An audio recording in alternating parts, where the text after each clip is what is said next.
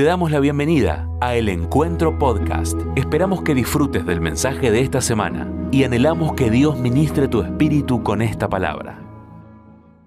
Iglesia, ¿todo bien? Qué bueno estar en la casa de Dios. De verdad, como decía Damaris, tarde de lluvia, pero muchas, muchas personas, muchas almas. Qué lindo que hayas decidido venir a la casa de Dios.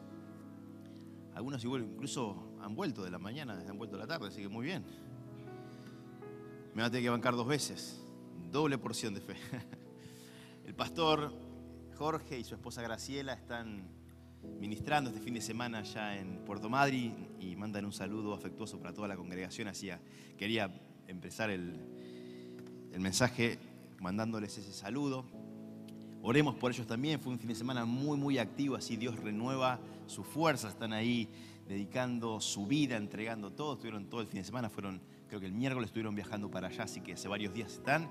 Y creo que esta semana ya empiezan el regreso para, para estar con nosotros durante los próximos días. Así que bueno, el mensaje que Dios me dio para este fin de semana es el cierre de una pequeña serie, por llamarlo de alguna manera, de tres mensajes que estuve predicando los últimos meses aquí en la congregación cuando tuve el privilegio de compartir. Uno se llamó A la velocidad de Dios, otro se llamó En la dirección de Dios y este tercer mensaje se da a llamar Con la actitud correcta. Entiendo que hay estas tres cuestiones que tenemos que alinear en nuestra vida personal, en lo espiritual, en lo emocional, en lo práctico, para poder hacernos de ese favor de Dios, de las bendiciones de Dios el ir a la velocidad de Dios, el no adelantarnos a sus tiempos, el no tampoco retrasarnos, quedarnos atrás de lo que Él nos pide, es fundamental, pero también el ir en la dirección de lo que Él marca para nosotros eh, nos, acerca a hacernos del favor. Y la tercera cuestión importante a resaltar es esta, es la actitud, ¿no? Y siempre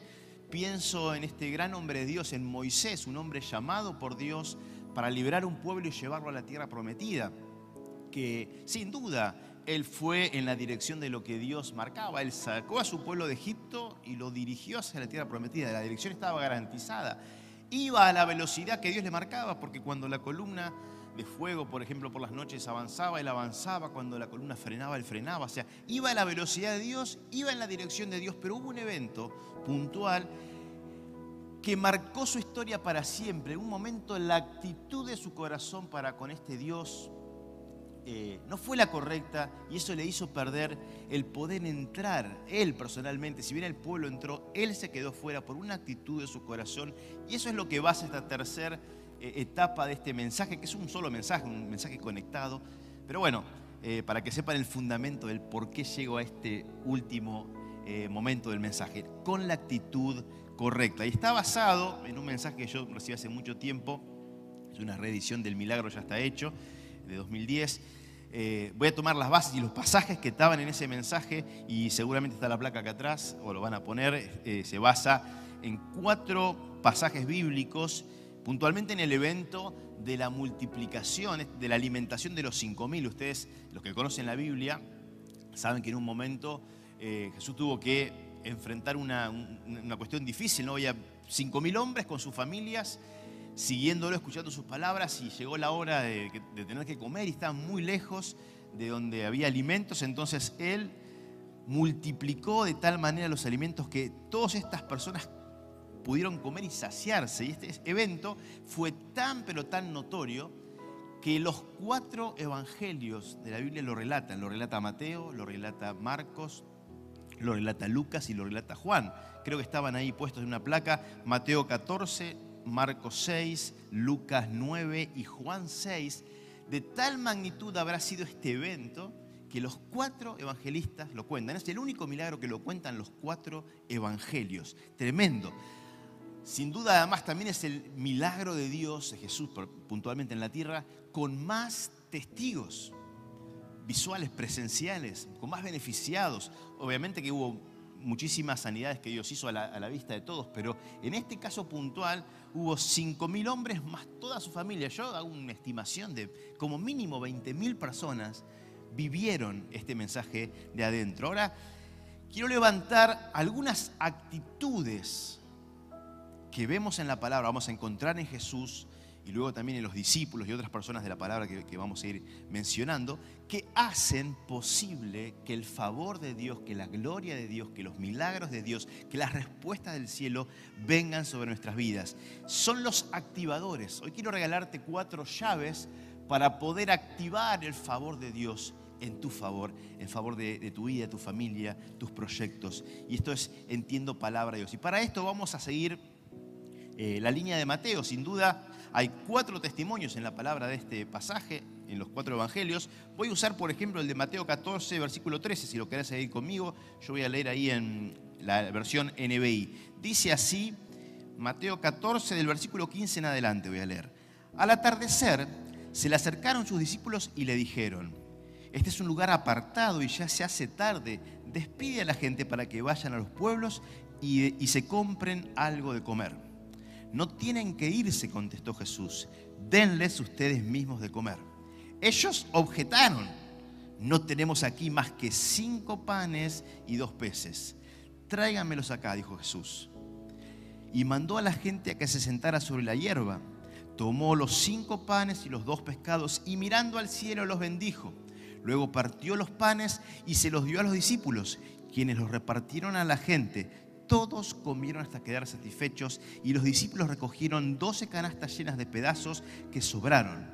Los que comieron fueron unos cinco mil hombres, sin contar a las mujeres y a los niños. Esta es la versión de Mateo de este gran milagro de Dios. Te lo resumo, te lo grafico para que sea más fácil de entender. Estaba la gente, estaba Jesús, estaban cansados, empezó a picar ahí el estómago. ¿eh? Y claro, hay que comer. Jesús le dice a los discípulos, denles de comer. Miren, qué orden fácil, ¿no? Imagínense, miles de personas, miles de personas. Y es por esto que dice la palabra textualmente que los discípulos objetaron directamente el mandato de Jesús. Esto, objetar, me encanta esa palabra porque es como rechazar. De ninguna manera, no podemos, no es posible, no lo vamos a hacer. Claro, cinco panes, dos pescados, miles de personas. Entonces Jesús, viendo esta, esta falta de fe, quizás, no sé cómo llamarlo, pero esta objeción que los discípulos interpusieron para obedecer, dijo, bueno, vengan, agarró los panes, agarró los pescados, dice que los levantó y oró, oró al cielo. Lo mismo lo dice Marcos, dice que Jesús tomó esta, este poco alimento que tenían y los bendijo. Lo mismo dice Lucas que tomó los alimentos y los bendijo. Pero Juan, Juan, que estaba presente en el lugar, Juan que era el discípulo amado, Juan que era el discípulo íntimo, Juan que era conocido por estar siempre pegado a Jesús, incluso en momentos tener su, su cabeza recostada sobre el pecho de Jesús, él da un detalle especial, muy especial, y lo podemos leer en Juan 6. Dice que él escucha que la oración de Jesús es distinta a la que dice el resto. ¿no? Porque cuando uno bendice los alimentos, ¿qué hace? Señor, bendice los alimentos. Pero dice que Jesús agradeció. Agradeció. La oración de bendición que Jesús en la tierra hizo antes de que el milagro de multiplicación de alimentación suceda es dar gracias al Padre. Uno podría preguntarse, gracias por qué. Y creo que los discípulos se habrán preguntado, gracias por qué porque nos van a matar. Porque ¿cómo hacemos para alimentar con cinco panes y dos peces a toda esta multitud? Pero la Biblia dice y nos cuenta, este testimonio de Juan es notorio porque él dice que Jesús agradeció, agradeció. Y después de esto dice que partió los panes entre los doce y les dijo repartan. Vos, vos ponete en la situación. Ahora ni siquiera eran cinco panes y dos peces. Eran cinco panes y dos peces divididos entre doce. Menos todavía. Y con eso dice la palabra que se produjo el milagro. Yo creo, soy de los que creen y puedo pensar que fue así porque la palabra no dice lo contrario. Yo quiero llevarte a pensarlo. Quizás tomarlo, dejarlo. No voy a hacer teología de esto, pero creo que el milagro fue un milagro incremental. Yo creo, y no lo dice la palabra que fue así, ¿no? que, que de repente Jesús termina de orar, abren sus ojos y hay miles de canastas llenas de peces y pescados. Si hubiera sido así, yo creo que al menos uno de los evangelistas lo hubiera relatado, hubiera dicho, y para nuestro asombro, de repente miles de canastas, pescados, una montaña de alimento apareció. Pero ninguno dice eso. Yo creo que lo que sucedió o la forma en la que Dios eligió hacer este milagro fue en las manos de sus discípulos. Me encanta ver que el primer o la primera reacción de los discípulos a la orden de Dios, a la orden de Jesús de dar alimento es objetar. Pero una vez que ven a su líder, a su pastor, al maestro, agradecer a Dios, una vez que ven la actitud del corazón de, Jesús de honrar al Padre con un agradecimiento, entienden automáticamente que a, partir de ese momento el milagro está por suceder. Algo nos están enseñando. Esta actitud, primera actitud que levanto, primer pilar, primer llave que quiero regalarte, es que el agradecimiento activa el poder. El agradecimiento en un corazón, el agradecimiento en una vida, el agradecimiento en una iglesia activa el poder de Dios en favor de aquella persona que vive agradecida. Es una llave espiritual. ¿Cuántas veces hemos retenido, sin saber quizás, el favor de Dios en nuestra vida por tener un corazón que es lento para agradecer o que es rebelde para agradecer. ¿Cuántas veces hemos sido como estos discípulos que frente a la directiva de Dios de avanzar en algo, objetamos la orden de Dios? Eh, pero ¿cómo? ¿Con qué? ¿Con qué voy a ministrar? ¿Con qué voy a ayudar? ¿Con qué favor? ¿Con qué poder? ¿Con qué recursos? Muchos hemos cometido el error de primeramente, en vez de agradecer, objetar la orden de Dios. Pero hay un primer principio espiritual que quiero regalarte, está en la palabra, y lo encontrás en los cuatro evangelios, que es que Jesús lo que hace primero frente al desafío es agradecer. Yo no sé vos, pero todos los que estamos en la iglesia hoy estamos viviendo tiempos de desafío. Desde la palabra rima del año pasado que nuestro pastor nos introdujo en un año de desafíos, venimos viviendo desafío tras desafío, de los buenos y de los no tan buenos, de los que quisiéramos tener siempre y los que quisiéramos olvidarnos. Pero sea como sea, el desafío que tenés por delante, seguramente, si es un desafío, es porque sentís que tenés poco en las manos que lo que tenés para enfrentar eso, para avanzar o para lograrlo, es ínfimo en relación a lo que tenés. Y este es el link, el puente que existe entre la historia que acabo de leer y tu corazón y mi corazón. ¿Cuántas veces frente a lo que nos propone la vida, frente al desafío de liderar una familia en tiempos tan difíciles, de llevar adelante un negocio, un ministerio, un matrimonio, frente al gran desafío de educar hijos, wow, nos sentimos con tan poco en las manos, nos sentimos como estos discípulos, ¿no? Con cinco panes, dos pescados y miles de personas para, alimentar. Decimos, ¿cómo es que esto va a ser posible? ¿Cómo es que con esta economía tan limitada Dios me va a bendecir? ¿Cómo es? Ahora, si nuestra cabeza se centra en la vista, en lo que vemos, en lo que tocamos, nunca veremos la activación del poder de Dios. Por eso es que hoy levanto esta llave, viendo, ojos puestos en Jesús, el autor y consumador de la fe. Acá podemos entender cómo ese pasaje toma relevancia.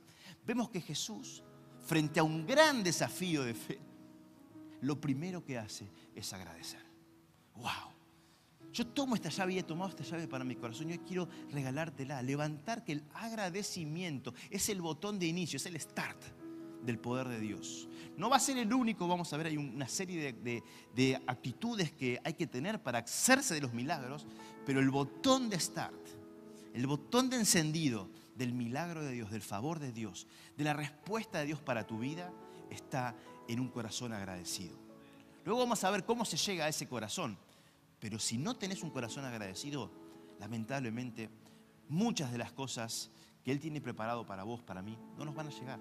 Hoy decía que yo tuve ese problema. Durante muchísimo tiempo me enfoqué más en lo que no tenía o en lo poco que tenía que en el agradecer a Dios por qué Él me había elegido y por qué Él me estaba llevando a desafiarme. Y esta actitud del corazón no hizo más que rechazar, que yo rechace lo que Dios estaba pensando para mí, lo que Él había soñado de parte de mí, para mí, perdón. Cuando Él escuchaba mi oración, él respondía como él suele responder, como un padre bueno. Claro que sí. ¿Querés esto? Está. Sí, mi respuesta es sí. Y enviaba la, bendición. Pero mi actitud de negar, de, poner los ojos en lo humano, de poner los ojos en lo natural, en lo tangible, de cruzar los brazos de la bendición, hacía que la bendición muchas veces rechace. Hoy hacía la broma de que a veces hasta sentí que me pegaba a mí y le daba a otro la bendición. Y el que estaba al lado mío se bendecía, porque yo venía a la iglesia y una de las cosas que me preguntaba es, ¿cómo puede ser que yo sea tan poco bendito y el resto tan bendito? Algo tiene que estar pasando. Yo no sé si alguna vez te preguntaste esto. Pero en una iglesia como esta, donde Dios derrama bendición en sobreabundancia, es muy obvio preguntárselo y yo me lo hacía. Hasta que fui entrando en la revelación de que era la actitud de mi corazón la que condicionaba el favor de Dios y no un Dios. Porque Dios es el mismo con todos. La Biblia nos enseña que no hay, no hay, separación para Dios. Él no dice cristianos A, cristianos B. Él no dice que hay cristianos de primera o de segunda. Él no tiene hijos de primera o hijos de segunda. Él tiene hijos. Y a todos sus hijos bendice por igual, porque Él es un Dios justo. Ahora entonces, si en Él no está la diferencia, ¿dónde está la diferencia? En nosotros. Somos nosotros, hermanos, los que limitamos o aumentamos el favor de Dios, el poder de Dios en nuestra vida. Si hay algo que no ha sucedido en mi vida, yo he aprendido esto, que si hay algo que no he vivido, no he recibido de parte de Dios, no es porque Él no quiera dármelo, sino es porque hay algo que yo estoy trabando en mi corazón. Hay una actitud, hay algo que está trabando esta bendición. Y eso hoy quiero que te lo lleves marcado, que marque tu corazón, que marque tu vida, porque si algo que los pastores de esta casa queremos es que todos alcancen la bendición que Dios tiene pensada. Su palabra dice sobre tu vida, ¿eh? sobre tu vida, tomalo para vos en lo personal, porque pensamientos de bienestar tengo sobre Dios, sobre vos, sobre ti, y no de mal. Esa es, esa es la mente de Dios, ese es el corazón de Dios, bendecirte. Si no has recibido la bendición aún, el favor, las respuestas del cielo que estás esperando, quizás, digo, haya algo que revisar en nuestro interior. El milagro ya estaba hecho. Yo creo que el milagro, como dije antes, fue incremental. ¿Cómo creo que sucedió? Ellos terminan de orar, de agradecer a Dios, agarran el pedacito de pan, se enfrentan a la gente. Yo creo que con los ojos cerrados directamente, yo, yo estaría así y empezaron a partir. Y para sorpresa de los discípulos, a medida que partían, el pan no se acababa. Uno y dos y tres. Y los pescados partían y pescaban. Yo, me imagino así, ¿no? Vieron que Pedro y Juan iban juntos siempre. Y estaban los dos uno al lado del otro. Che, Pedro, Pedro, Pedro, ¿qué, qué, qué pasa? Che, mi pan no se acaba. El mío tampoco, el mío tampoco. Seguí, seguí, seguí, seguí, seguí partiendo porque no quiero mirar lo que está pasando, porque si miro las manos se acaba el milagro. Yo hubiera sentido eso. Yo no sea cosa que intervenga mi vista y el milagro se me acabe en las manos. Esto, esto para mí fue así. Y, y siento que es así además también porque Dios siempre desde la formación del mundo quiso que trabajemos con Él. Creo que Jesús planificó este gran milagro, el milagro más visible, con más testigos, para vivirlo en comunión con sus discípulos, para que juntos, entre los trece, Jesús y sus doce, pudieran experimentar lo que es vivir un milagro en carne propia. Por eso el milagro, digo, sucedió en las manos de los discípulos. Ahora, primer gran colorario que podés llevarte es que para ver el milagro de Dios, no, veas lo poco que tenés en la mano, sino empezar a repartir lo que tenés. Empezar a repartir. Empezar a repartir.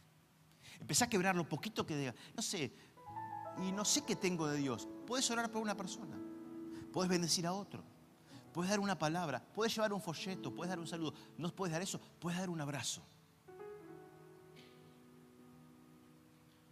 Algo seguramente puedes hacer. Hay un pedazo de pan en tu mano. Hay un pescado partido en tu mano. Empezá a partirlo y en tu mano se va a multiplicar. En tu mano se va a multiplicar. Bendigo la vida de Gastón, mi amigo, y el día de su esposa, porque esos son partidores de pan en abrazo, eh, en abrigo, frío en abrigo. Y porque día a día, junto a un montón de personas, ¿no?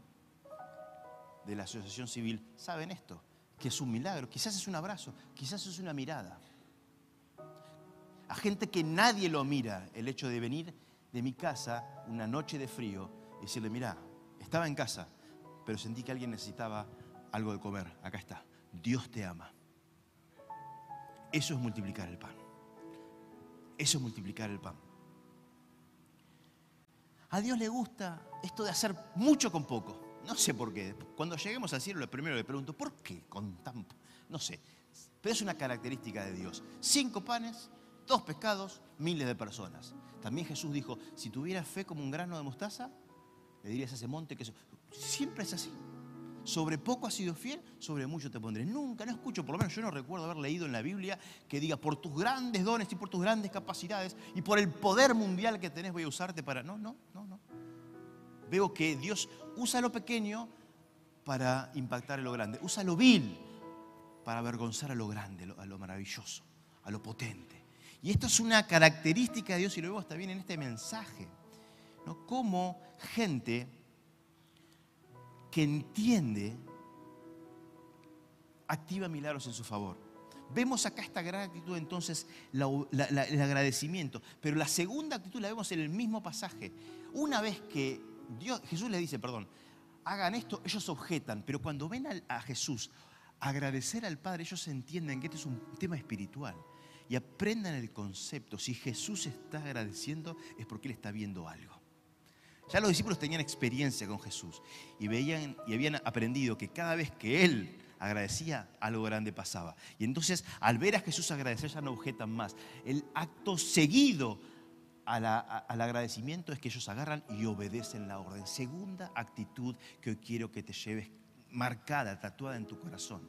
Que seguido el corazón agradecido tiene que venir un corazón obediente, obediente. ¿Cuántas veces hemos luchado por no obedecer a Dios? ¿Cuántas veces sabíamos lo que teníamos que hacer, pero elegimos no hacerlo? Elegimos hacerlo a nuestra manera. ¿Y cómo? Me gusta la chica esa. Y mi libro me dice que vayamos a orar, que veamos, pero yo no, yo quiero encontrar la manera de, a ver cómo hago para que... Me... Y le mando el mensajito cuando no tenía que mandar. O le invito, y, siempre tratando de saltear los procesos, porque nunca, si odiamos algo, son los procesos. un corazón conforme al de Dios es un corazón que primero es agradecido y acto seguido es un corazón obediente, obediente, aún, eso es lo importante de este, de este pasaje, aún a pesar de no entender lo que va a hacer. Los discípulos en ningún momento tuvieron una orden de Jesús diciéndole, miren, esto es simple, ustedes parten y en sus manos se multiplica. Jamás. No hubo orden, no hubo explicación, no hubo indicación técnica de qué iba a pasar, solo hubo una palabra, repartan. Por esto digo que es valiosísima esta actitud. Ellos reciben la orden y obedecen, obedecen. Hay un pequeño tip que quiero regalarles a los que volvieron en la tarde, que no lo dije a la mañana a propósito, para regalarle un regalito adicional al, esforzado. Los de la mañana, así van a ser. y es que es el secreto de la multiplicación. ¿Quién quiere ser multiplicado? Eh, avaros, egoístas. Perfecto. Noten este detalle. ¿Quién fue el gran perdedor de la historia? A ver este momento. No, lo leí porque la versión de Mateo no lo dice, pero hay un muchacho que era el dueño de los, cinco panes y dos pescados. Hubo un previsor. Hubo un tipo que dijo, pero ¿yo qué tengo que ver? Yo me traje mi comida. ¿qué? Es el gran perdón de la historia porque le sacan los panes y los peces. El pobrecito perdió. Pero en ningún momento la historia dice que él dijo, no, eh", dijo, si este hombre al cual estoy escuchando maravillas y que hace milagros y prodigios, me pide lo que tengo, todo lo que tengo, yo se lo doy. Yo no sé qué va a hacer, pero este hombre, este hombre es capaz de sorprenderme una vez más. Y este muchachito, por eso la Biblia que era un muchachito, fue capaz de entregar todo lo que tenía. Darle esos cinco panes y dos peces. Quizás a riesgo de morir de hambre incluso. Pero dice la palabra de Dios, lo vimos en la versión de Mateo, ¿no? Miren lo que pasó. Después de entregar todo lo que tenía, todo lo que tenía. Versículo 20 del capítulo 14. Solo para ustedes. Si usted estuviste en la mañana y estás escuchando por internet, no, no, es válido. ¿eh? Este milagro no se activa en tu vida. Es para los que vinieron presencial, como dijo la pastora Gladys. ¿eh? Todos comieron hasta quedar satisfechos. Y los discípulos recogieron, mira, 12 canastas llenas de pedazos que sobraron. ¿Sabes de quién son esos pedazos? de ese muchacho. Él pudo ver un milagro de multiplicación aún sobrenatural. Él comió como el resto, él se sació como el resto, pero además se llevó 12 canastas de pan y pescado.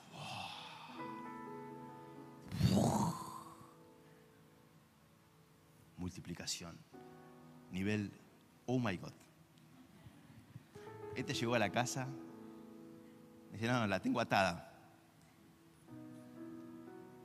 Increíble. Y es que esto pasa con cada vida que se entrega a Dios. Todos y cada uno de los hombres y mujeres que no se guardan nada para sí y le entregan todo a Jesús, viven siempre este tipo de multiplicación en su vida. Sobrenatural. Es un milagro no condicionado, no limitado. Vamos a ver otro milagro no limitado y no condicionado. Y está en Segunda Reyes, capítulo 4. Hemos visto entonces esta actitud de un corazón agradecido, un corazón obediente. Ah, unos detalles nomás que sí los mencioné a la mañana. Digo y refuerzo que no hubo nunca multiplicación, porque siempre fueron pedazos. Notar que Juan 6.13 y Marcos 6.41 dicen esto, nos insinúan claramente que siempre fueron cinco panes y dos peces. No sé si está la placa que, que habíamos pedido para la tarde. Fíjense, así lo hicieron con los pedazos de los cinco panes de cebada. Se repartió a miles con cinco panes de cebada. Marcos 6, Jesús tomó los cinco panes y los dos pescados y mirando al cielo los bendijo. Luego los partió eh, los panes y se los dio a los discípulos para que se los repartieran a la gente. También repartió los dos peces entre todos. Dos peces entre todos. O eran dos ballenas movidic. Difícil que un muchacho las tenga en su canasta. O eran dos pescaditos para todos. ¿Ves por qué te digo que nunca hubo una multiplicación? Nunca fue un montón. Nunca fue fácil repartir. Porque lo repartir era poco, eran dos. Eran dos eh, divididos, doce. A Felipe, pobre, le haber tocado el ojo del, pescadito. Tomá. Eh, después me dicen que no tengo fe. Mira lo que me den, un, pescado, un ojo de un pescador. Pero dos pescados alcanzaron para miles. ¿Tenés poco en tu mano? ¿Tenés poco para enfrentar el desafío? No creo que tampoco como estos muchachos. Y si él ya lo hizo con ellos, ni me imagino lo que va a hacer con vos. Ni me imagino.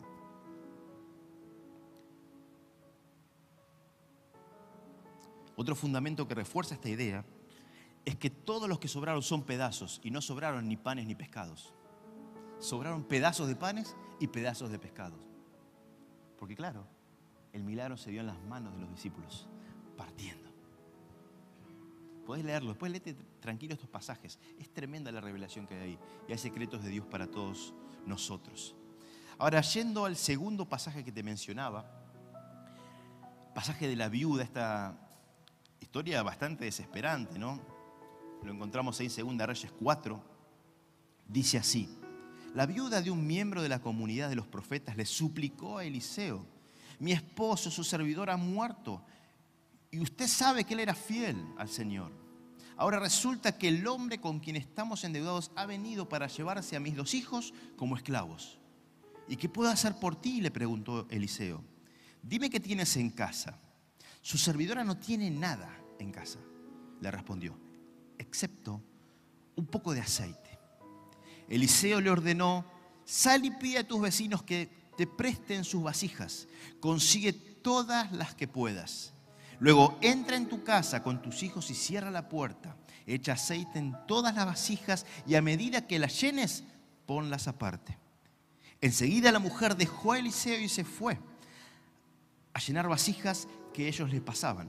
Cuando ya todas estuvieron llenas, ella le pidió a uno de sus hijos que le pasara otra más. Y él respondió, ya no hay. En ese momento, en ese preciso momento, se acabó el aceite. La mujer fue y se lo contó al hombre de Dios, quien le mandó, ahora ve a vender el aceite y paga tus deudas con el dinero que te sobra, podrán vivir tú y tus hijos. Wow. Otro milagro incremental. No se multiplicó el aceite, había que estar metido en el milagro. Nuevamente Dios quería ahora el milagro hacerlo en la mano de la, mujer y sus hijos. Digo que este es un milagro que no estaba limitado, porque no es que el, hombre de Dios le dijo, y hasta tal momento, o hasta tal día, o hasta tal hora se va a multiplicar el aceite. Le dijo, mientras haya vasijas, va a haber aceite. ¿Eh? Yo como comerciante hubiera dicho, uno se pone a fabricar vasijas, el otro llena.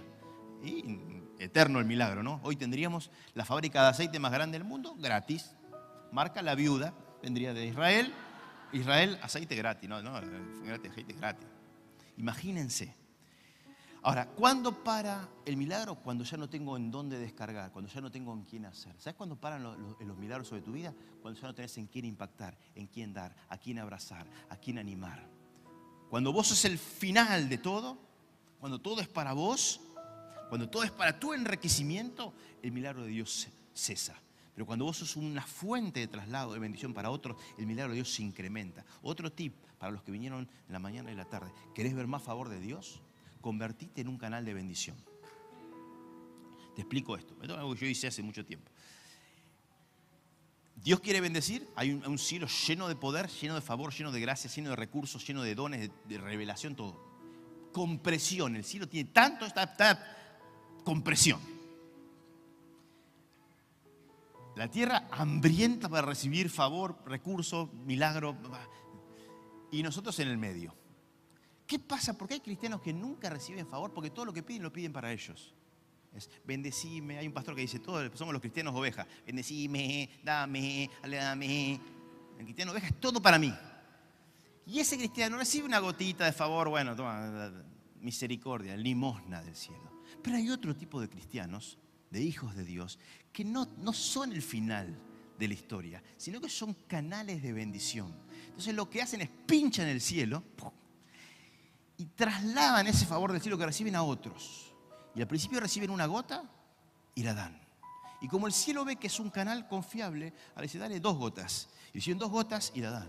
Y como ven que es un canal confiable, la van y le dice, dale diez gotas. Y, y mil. Y, luego es un chorro de bendición. Y cuando vos te estás viendo, un día estás metido en una unción, en una catarata de favor que te inunda tu vida, tu familia, tus recursos, tus dones, tu ministerio, todo. Y encima hace que vos seas un canal de bendición para muchos. Esa es la otra manera, el segundo tip si quieres llevártelo. Para cómo activar favor catarata de Dios en tu vida. Sea un canal de bendición para otros. Sea un canal de gracia para otros ¿Querés revelación en lo personal? Muchos me dicen, quiero estudiar la palabra. Quiero, ¿Qué hago? ¿Me meto en misión? No, amá. Entonces, como amás, claro que vas a ir a misión, vas a recibir, pero a medida que enseñes, Dios te va a revelar más, y más, y más, y más. Y esto se va a multiplicar en tu vida. Es la manera de activar gracia en grandes cantidades. Mayoristas de la unción. Mayoristas de la unción. Dos tips para los que vinieron dos veces, ¿viste? Y el que vino solamente a la noche se la lleva de regalo. Es la gracia de Dios. El obrero de la última hora. Me llama la atención esta mujer. Yo, en su situación,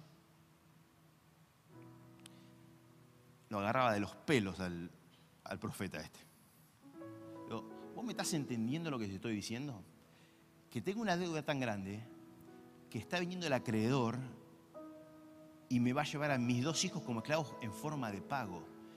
Y mi esposo, que era tu servidor y que era fiel, me dejó así desamparada. ¿Qué hago? Y vos me mandás a pedir vasijas a mi vecino, a ayudarnos. ¿Qué, qué tiene que ver? Yo hubiera objetado la orden de Dios. Pero esta mujer dice, y es la tercera gran actitud que veo, que escuchó esta idea disparatada. porque lo primero que yo había querido, bueno, ¿dónde voy a, a qué banco voy? ¿Al banco de Israel? ¿O al banco de cuál? No, no, no, no, no. Anda a tu casa, traes a tus hijos, pedís la vasija que tengas y empezás a llenar aceite. Disparatada, pero esa fue la forma en la cual Dios decidió bendecir esa familia.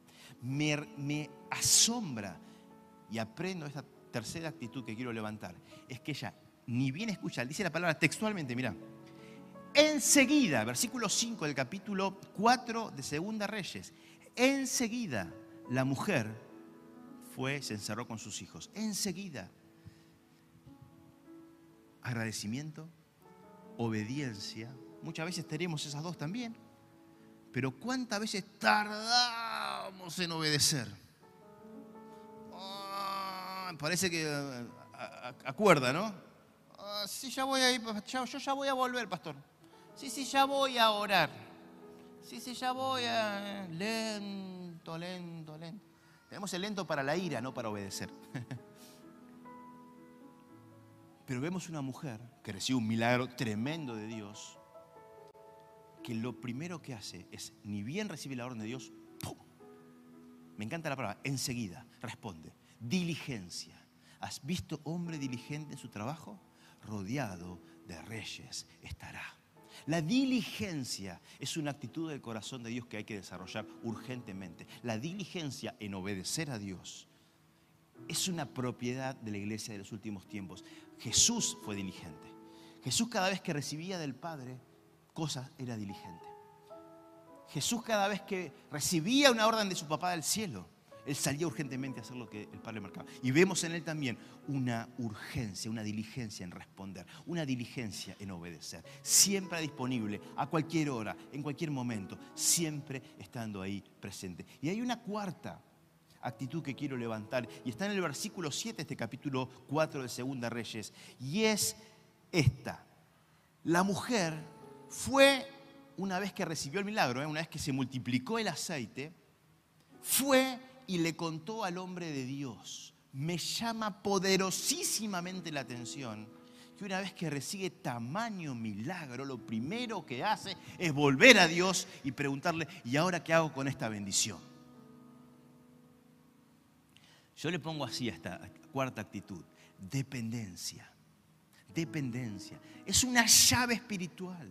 Esto de mantenerte unido y dependiendo de Dios. Y esta es la cuarta que cierra el círculo virtuoso de las actitudes del corazón que activan el favor de Dios en tu vida, en tu ministerio, en tu familia. Corazón agradecido, un corazón obediente, un corazón diligente en obedecer y un corazón que se mantiene dependiente aún después de recibir el milagro y las señales. ¿Saben ustedes cuántas personas hemos recibido en esta casa? Clamando por respuestas de Dios, clamando por milagros de Dios. ¿Y lo han recibido? No nos alcanzan, no sé, las filas del Excel para listarlo. ¿Y cuántos de ellos, ni bien automáticamente reciben el milagro, dejan a Dios, abandonan a Dios? Me parece que la diligencia la usan para abandonar a Dios, para, para seguir obedeciendo.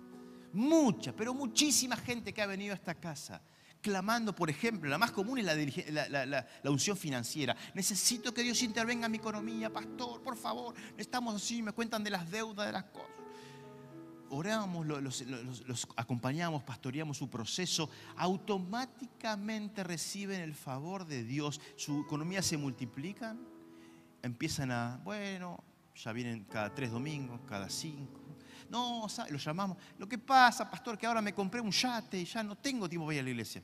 O sea que el favor de Dios se activó en desconexión espiritual. No, ahora tengo un campo, no, ahora tengo una empresa, no, ahora, ahora viajo por el mundo, ahora, ahora salgo con mis hijos a pasear, ahora, y ya no tengo tiempo para quién? Para Dios. El factor principal de mi bendición. Y es así entonces que la bendición se vuelve en nuestra contra. Pues fíjate lo paradójico de la situación. Y te pregunto, ¿cuántas veces Dios no, estará, no nos estará dando el, lo que pedimos porque sabe lo que vamos a hacer cuando recibamos eso. Si, yo te llego a dar lo que me pedís, no te veo más la cara. Yo me lo pregunté muchas veces. ¿Será que alguna de estas no recibo? Porque si él, él, me ve, ¿no? Si lo recibo, no me ve más la cara. Y he aprendido a decir, mejor dame lo justo y necesario para que yo siga en tu presencia. Yo quiero ser como David que entendía que era mejor un día en la casa de Dios que mil fuera de ellos. Y él era rey, ¿eh? estaba lleno de recursos y lleno de bendición, pero él prefería estar en la presencia de su rey. Ahora vemos entonces en resumen estas cuatro actitudes del corazón que la iglesia de los últimos tiempos, la iglesia que enamora a este Jesús, la iglesia que Él está preparando por medio de su Espíritu Santo, ungiendo líderes y pastores para hablar, pero que es Él que hace en, en forma personal, es una iglesia que tiene un corazón que vive agradecido, vive agradecido. Sin agradecimiento no hay nada posible del resto, pero luego es un corazón obediente que responde a la, opción de Dios, responde a la indicación de Dios y lo hace de forma diligente, rápida, urgente.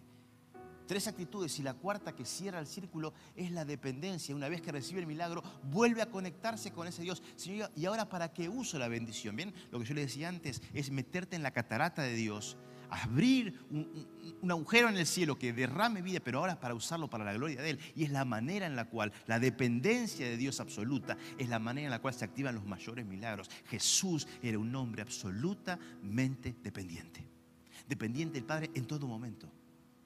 En todo momento lo ves a Jesús clamando. Jesús también era Dios. Es la tercera persona de la Trinidad. Él dejó su condición de Dios para bajar a nosotros, pero Dios está compuesto por Dios Padre, por Dios Hijo y por ese Espíritu Santo.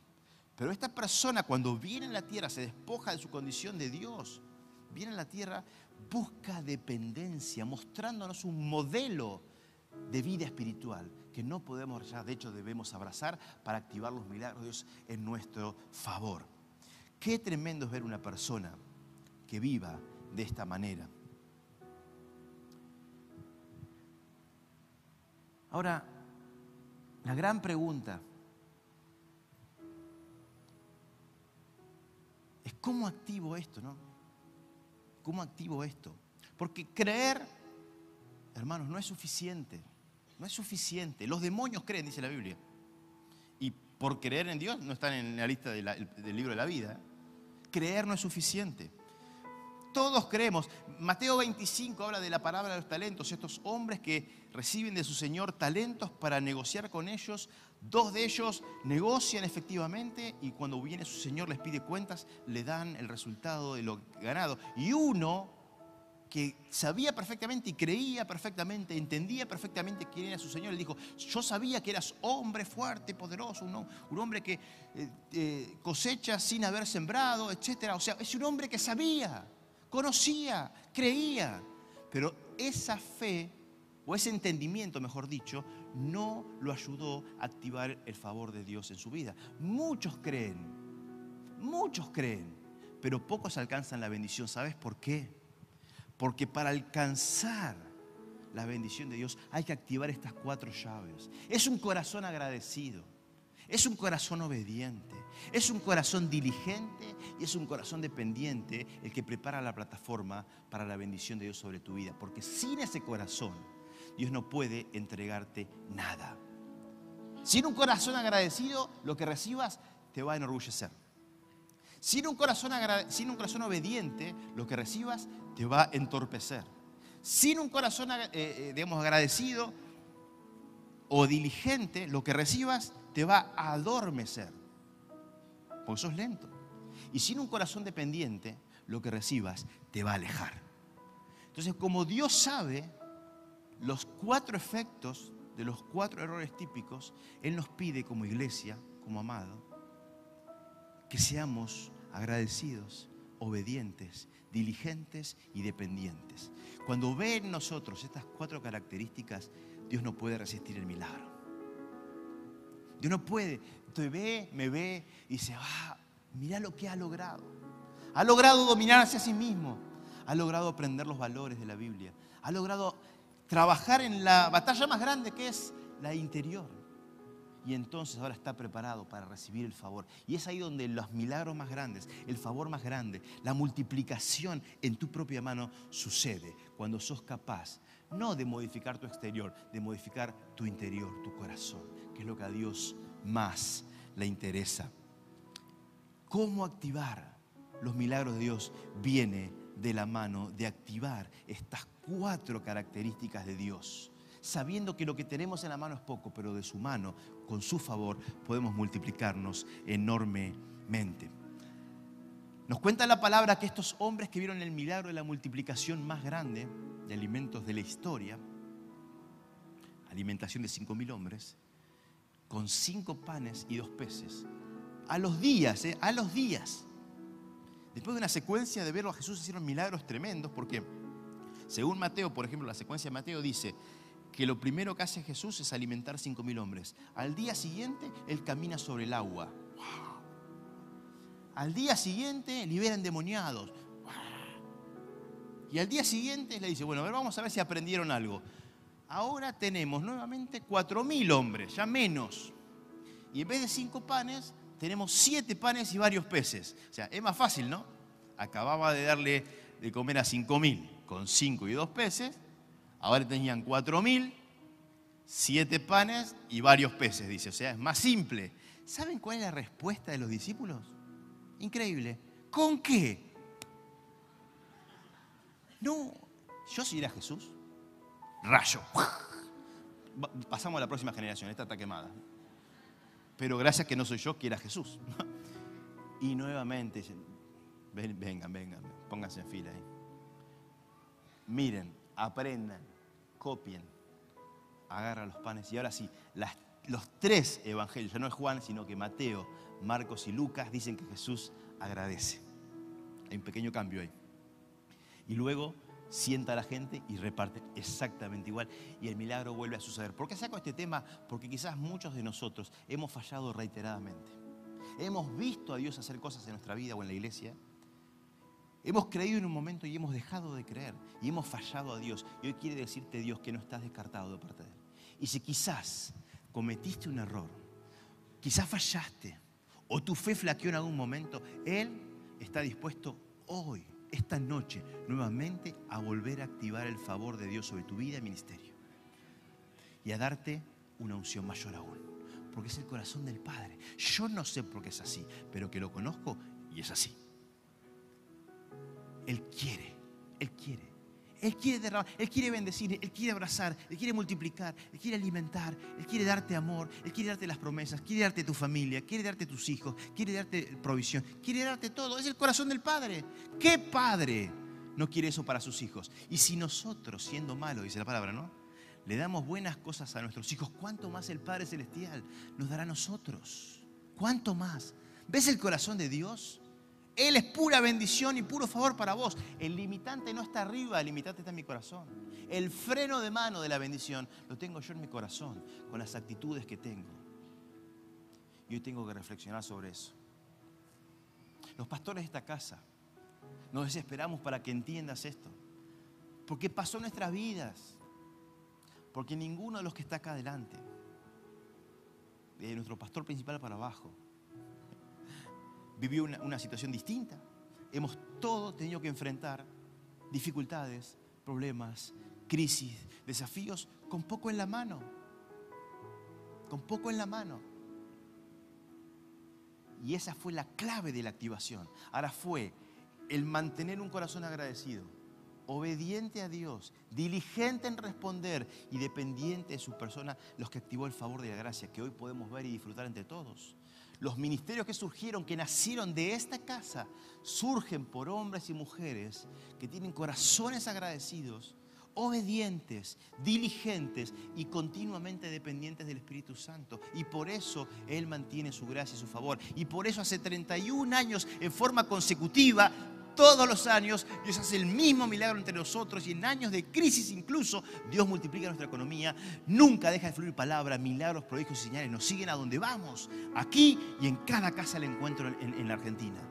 Y esto, lejos de acabarse, empieza recién ahora a incrementarse, empieza a acelerarse porque los tiempos son malos y Cristo viene rápido. Y hay un sentido de urgencia en el cielo. Yo siento al cielo como Siento a Jesús haciendo flexiones. Vamos que vamos, que la iglesia está entendiendo que es un corazón agradecido. Ah.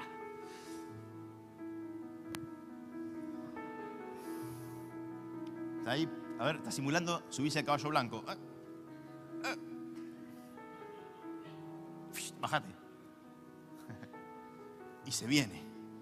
Porque Él está enamoradísimo. O sea, hay alguien que quiere venir y que estemos con Él y Él con nosotros, es Jesús. Y no quiere venir solo, ¿eh? quiere venir con su qué? Con su recompensa. Oh, qué casualidad, pastor, la palabra que recibimos, claro. Porque lo único que piensa el cielo es en volver a estar juntos y en traernos recompensa. Es el Padre. Es el Padre. ¿Qué tipo de relación tenés con Él? ¿Qué tipo de relación tenés con Él? Porque esta es la relación que Él quiere tener con sus hijos. una relación de disfrute continuo, de favor, de gracia, de abrazos, de intimidad. Hay un último versículo, este mensaje como todos, ¿no? Los, armamos en familia con Rosana, con, con Valen, y Valen eh, me dice, siento algo de parte de Dios y es que esto responde a Juan 17, me dijo. Yo dije, claro, claro, sí, sí. Puntualmente en qué. y me dice, es que Jesús está queriendo bendecirnos. La oración de Jesús, que deja en evidencia el corazón del Padre, es la siguiente. Juan 17, 24. La última oración de Jesús, la última. Vieron que siempre, antes de, que termine algo, las últimas palabras son las más importantes, ¿no? Imagínense, estoy por pasar del otro lado, nunca más ver a mis discípulos. Digo lo más importante, ¿no?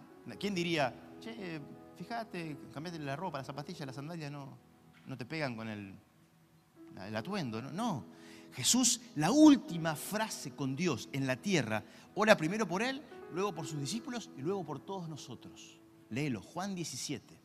Digo por todos nosotros, por todos nosotros, literalmente. Dice, por todos los que, han, de creer a partir de estos, por el mensaje de estos. Está hablando por la iglesia de 2022 años después, incluso nosotros. Y en ese momento Jesús dice lo siguiente, Padre, este es el deseo profundo del corazón de Jesús, ¿eh? el deseo más profundo, lo último que le dice al Padre estando en la tierra. Padre, la última oración registrada en la Biblia. Quiero que los que me has dado estén conmigo donde yo estoy. Que vean mi gloria. La gloria que me has dado porque me amaste desde antes de la creación del mundo. hay un par de conclusiones directas que podemos tomar de esta última oración de Jesús. Muy directas. Primero, Jesús desea estar con vos en intimidad, cerca y que a cada lugar donde Él va, vos estés. Vos estés con Él.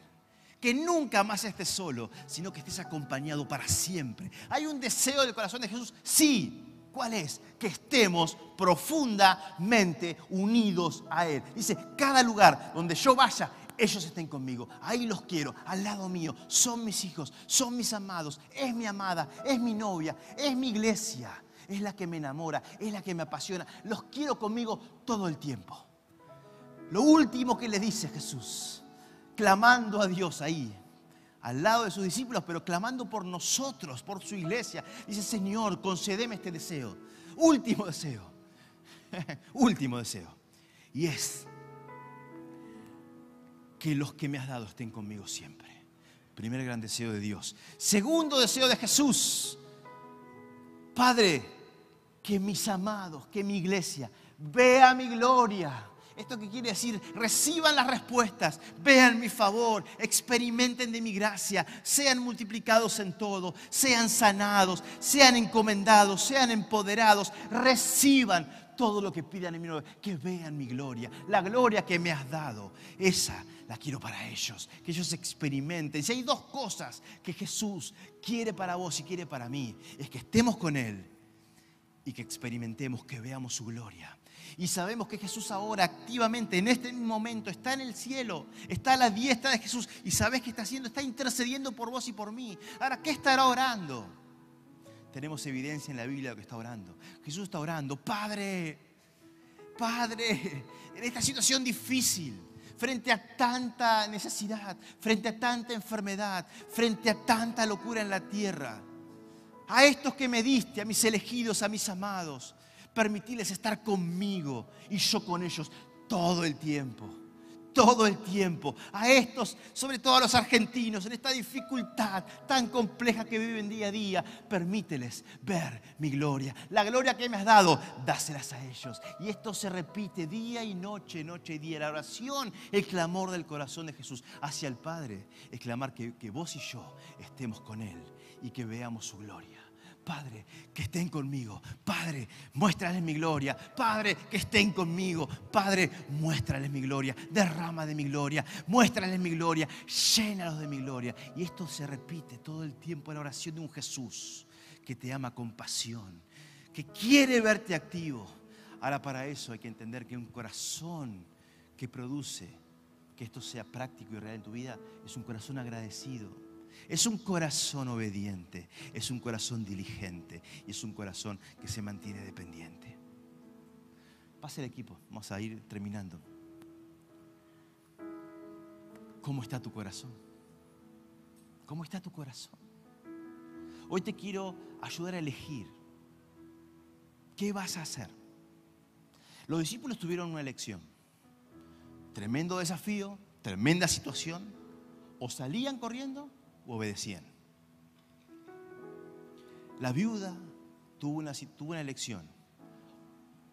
¿Obedecía una orden incoherente, aparentemente, a ojos humanos, y perdía a sus hijos? ¿O se rebelaba y no sabía qué pasaba?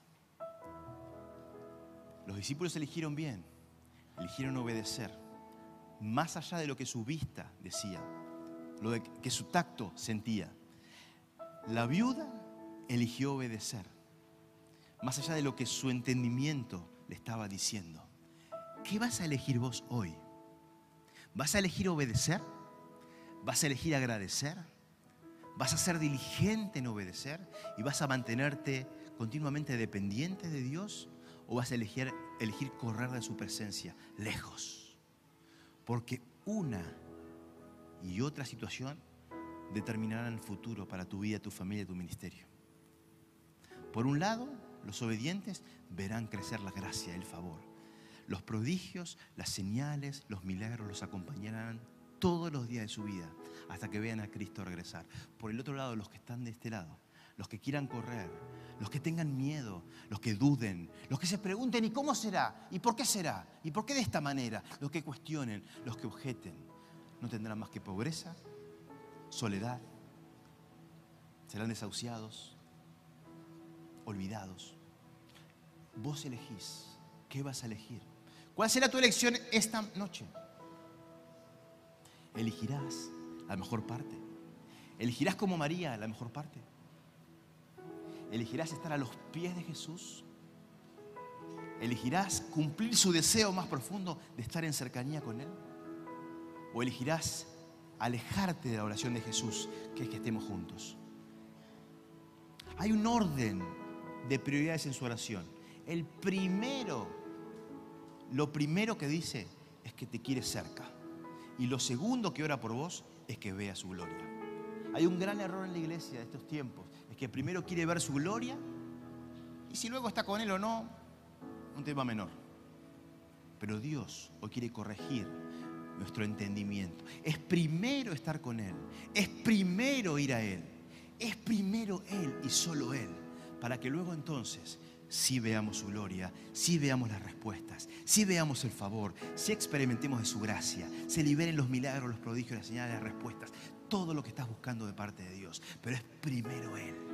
Es primero el amor al Padre. Es primero Jesucristo. Es primero su Espíritu Santo. Es primero estar en presencia de Él. Eso es lo que activa el agradecimiento. Yo pregunté muchas veces al cielo, ¿por qué es que Jesús agradeció? ¿Qué es lo que agradeció? Si el milagro no se había dado, él estaba agradeciendo no el milagro, estaba agradeciendo que estaba en conexión con el Padre.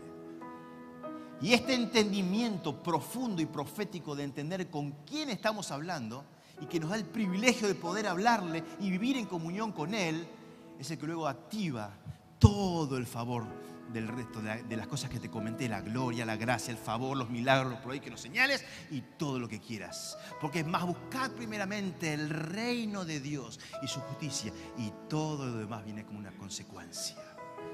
¿Qué parte vas a elegir? ¿Qué parte vas a elegir? Cerra tus ojos.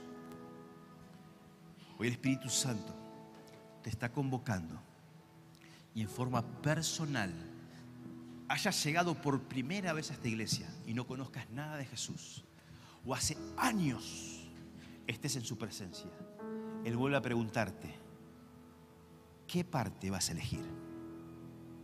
¿Me vas a elegir a mí o vas a elegir mis milagros?